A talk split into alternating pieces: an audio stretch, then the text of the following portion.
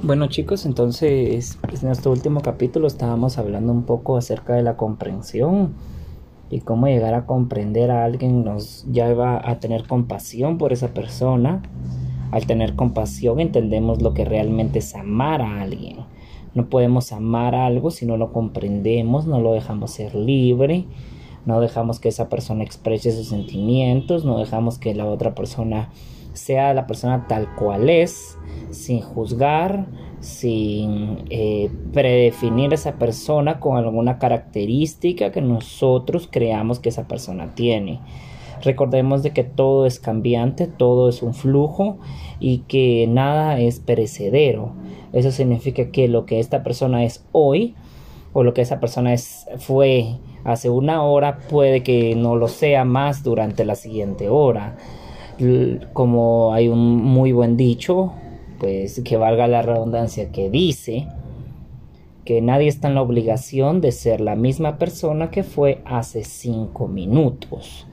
Entonces, no nos llenemos de prejuicios ni llenemos nuestro ser de rencores, sino al contrario, seamos los cuales podemos empezar un nuevo curso de amor, de paz y de prosperidad para que las personas con las que nos rodemos puedan encontrar la tranquilidad cuando estén alrededor de nosotros. El día de hoy vamos a proseguir y vamos a leer un poco de la curación de las heridas y del sufrimiento. Este es un sencillo poema al que podemos apelar en cualquier situación de nuestra vida cotidiana.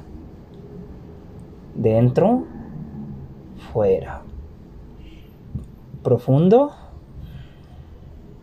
lento. Tranquilo, relajado. Sonríe, suelta. Se trata de un poemía que podemos recitar, hagamos lo que hagamos. Tanto cuando estamos conduciendo, regando el jardín, cocinando o a punto de caer dormidos, como cuando estamos eh, haciendo, eh, ejercitando el paseo meditativo, la meditación sedente. Dentro, inspiro. Fuera, exhalo es una expresión que procede directamente del Buda y que significa inspiro consciente de estar inspirando y exhalo consciente de estar exhalando. Es el simple reconocimiento de lo que ocurre, una inspiración seguida de una exhalación. La atención plena es, antes que nada, la capacidad de reconocer lo que ocurre en el momento presente ese simple reconocimiento, sin juicio, crítica, represión ni identificación. Inspiro consciente de estar inspirando, exhalo consciente de estar exhalando. Y pues no hay en ello crítica, lucha, rechazo ni identificación alguna. Inspiro, exhalo. La respiración fluye hacia adentro y la respiración fluye hacia afuera. También podrías decir hacia adentro y hacia afuera, hacia adentro, hacia afuera. Más sencillamente todavía, dentro, fuera. Debes entender esta práctica como el simple reconocimiento de lo que ocurre en el momento presente. Inspiro y esta es una inspiración exhalo y esta es una exhalación. Y mientras lo haces tus pensamientos se detienen. Pasado, futuro, recuerdos y planes, todo se desvanece.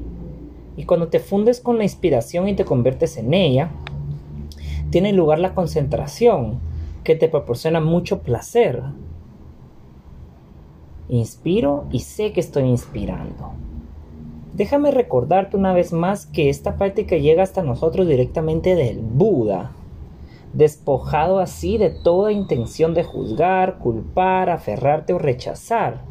Eres libre de todo lo que ocurre. Si lo mismo sucede cuando estás enfadado o deprimido. Reconoces entonces lo que hay, la vida, la depresión, etc sin desaprobarlo ni rechazarlo. Entonces no te sientes afectado por el simple reconocimiento de la emoción presente. No hay ninguna batalla que ganar ni que perder. Esta es la meditación budista. Aprende cuando bebas whisky a beberlo completamente atento. Bebo whisky, bebo agua, consciente de lo que estás haciendo. Este es el enfoque que al respecto recomendaría. Date cuenta de que no te propongo abandonar la bebida, pues eso ya es cosa tuya. Pero te propongo a que estés atento a lo que haces. Entonces en ese momento vas a decir, ¿lo quiero hacer o no lo quiero hacer? Va más allá de una emoción.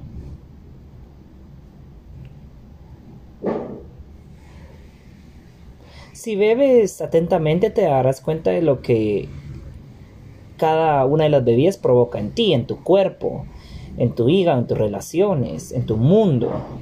Y cuando gracias a ese ejercicio tu atención se fortalezca, acabarás abandonando naturalmente la bebida o cualquier otro tipo de, de droga que utilices. No es necesario luchar contra el deseo, no es necesario emprender ninguna batalla contra uno mismo. La atención plena lo abraza todo, incluido el deseo, reconociéndolo con gran ternura. La meditación no tiene que ver con convertirte en el escenario de una guerra civil en la que dos aspectos de, tu ser luchan entre sí, porque el fundamento de la meditación budista se asienta en la no dualidad. Tú también eres el hábito de beber alcohol y enfadarte que debes tratar, en consecuencia con gran ternura y no violencia. Lo esencial es no desencadenar en tu interior conflicto ni lucha alguna. Empieza pues con el simple reconocimiento.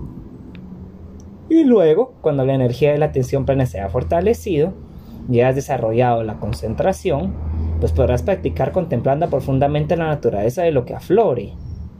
Pues de esa forma, de mirar se deriva la comprensión, una comprensión que te libera, de todas las tendencias negativas. Inspiro, consciente de estar inspirando. Exhalo, consciente de estar exhalando. Se trata de un ejercicio muy sencillo, pero que a pesar de ello puede proporcionarte un gran placer. Pues de este modo empiezas cultivando una concentración que luego empleas para establecer un contacto profundo con la vida. Y en ese mismo instante eres libre, Permíteme decir algo sobre las palabras profundo, lento, a las que se refiere esta práctica de atención a la respiración. La palabra profundo no significa que tratemos de que nuestra inspiración debe ser más profunda.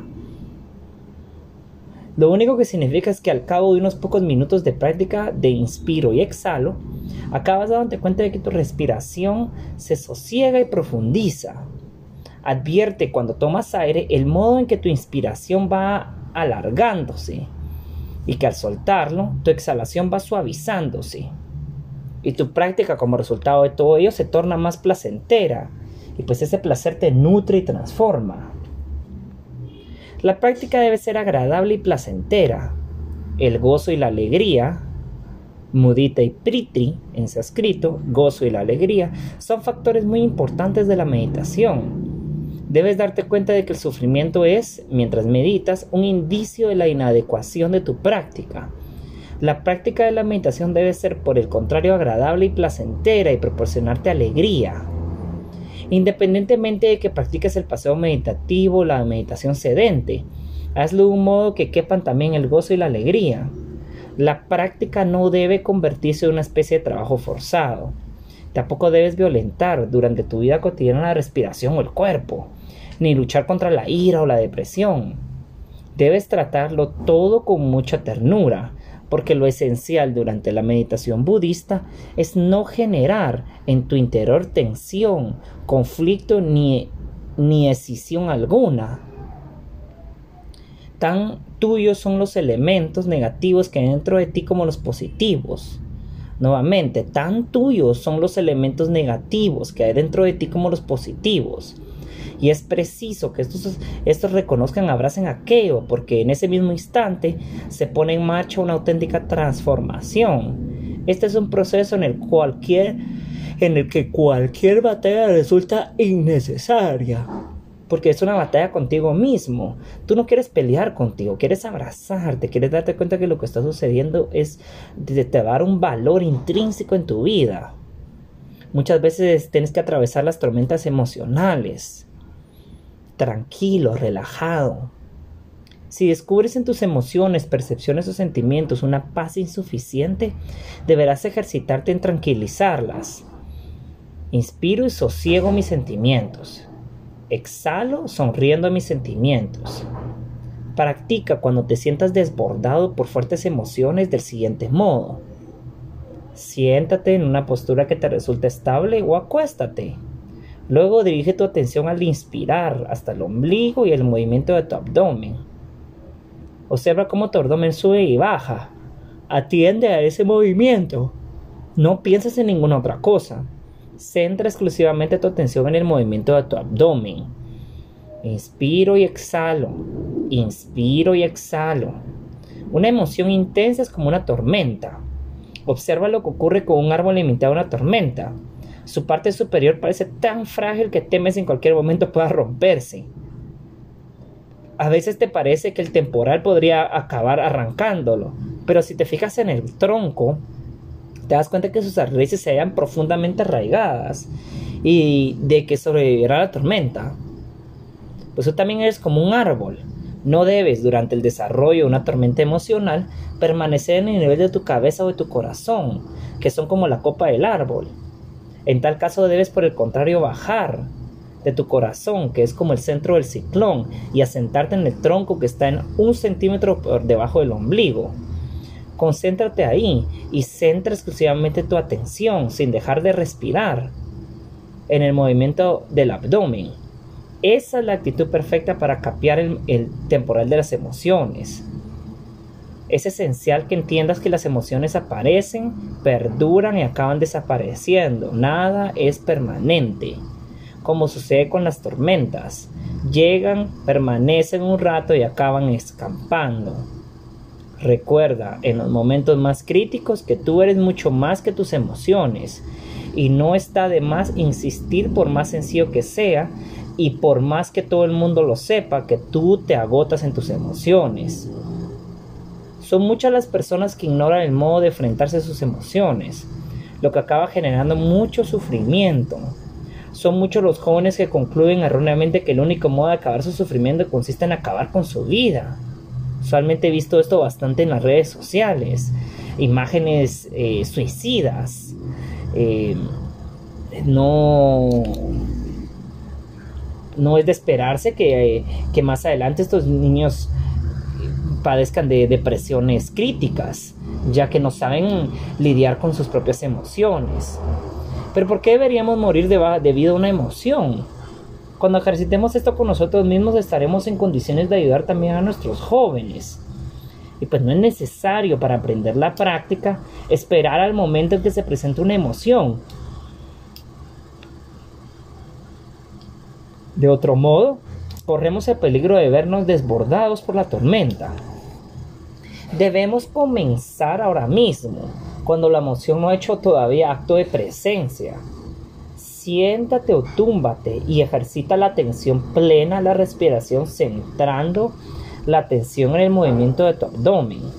Estoy seguro de que si practicas de ese modo 10 minutos al día estarás en condiciones al cabo de 20 días de enfrentarte adecuadamente en el caso de que se presenten las emociones fuertes. Bastarán entonces con 20 o 30 minutos de atención plena a respiración para traspasar la emoción y ver cómo el temporal acaba amainando. Muchas veces tenemos emociones fuertes, nuestros padres nos gritan, nuestra pareja nos trata de una manera que nosotros sentimos eh, que no es la correcta o muchas veces eh, tenemos esas emociones encontradas que nos hace sentir pues desdichados posiblemente eh, si se muere algún familiar o algún familiar está pasando por algún tipo de situación crítica en, en salud. Estas son solo emociones temporales. Sabemos de que nosotros podemos controlarlas a través de nuestra respiración, estando conscientes y sabiendo de que eh, todo es, no solo es temporal, sino que sabemos que también, ¿verdad? Es parte de eh, la vida cotidiana, las enfermedades, los gritos, la ira de los demás, son cosas que desaparecen. Está en nosotros mantenerlas perpetuas o no. Si nosotros queremos que estas emociones se mantengan vivas, entonces nosotros lo que vamos a hacer es simplemente recordarlas, expresarlas. ¿Y cómo las vamos a recordar expresar? Simplemente a través de nuestras emociones negativas. Es por ello que los invito a transformar las emociones negativas, emociones impermanentes, en emociones positivas permanentes como el amor, la compasión y la dicha.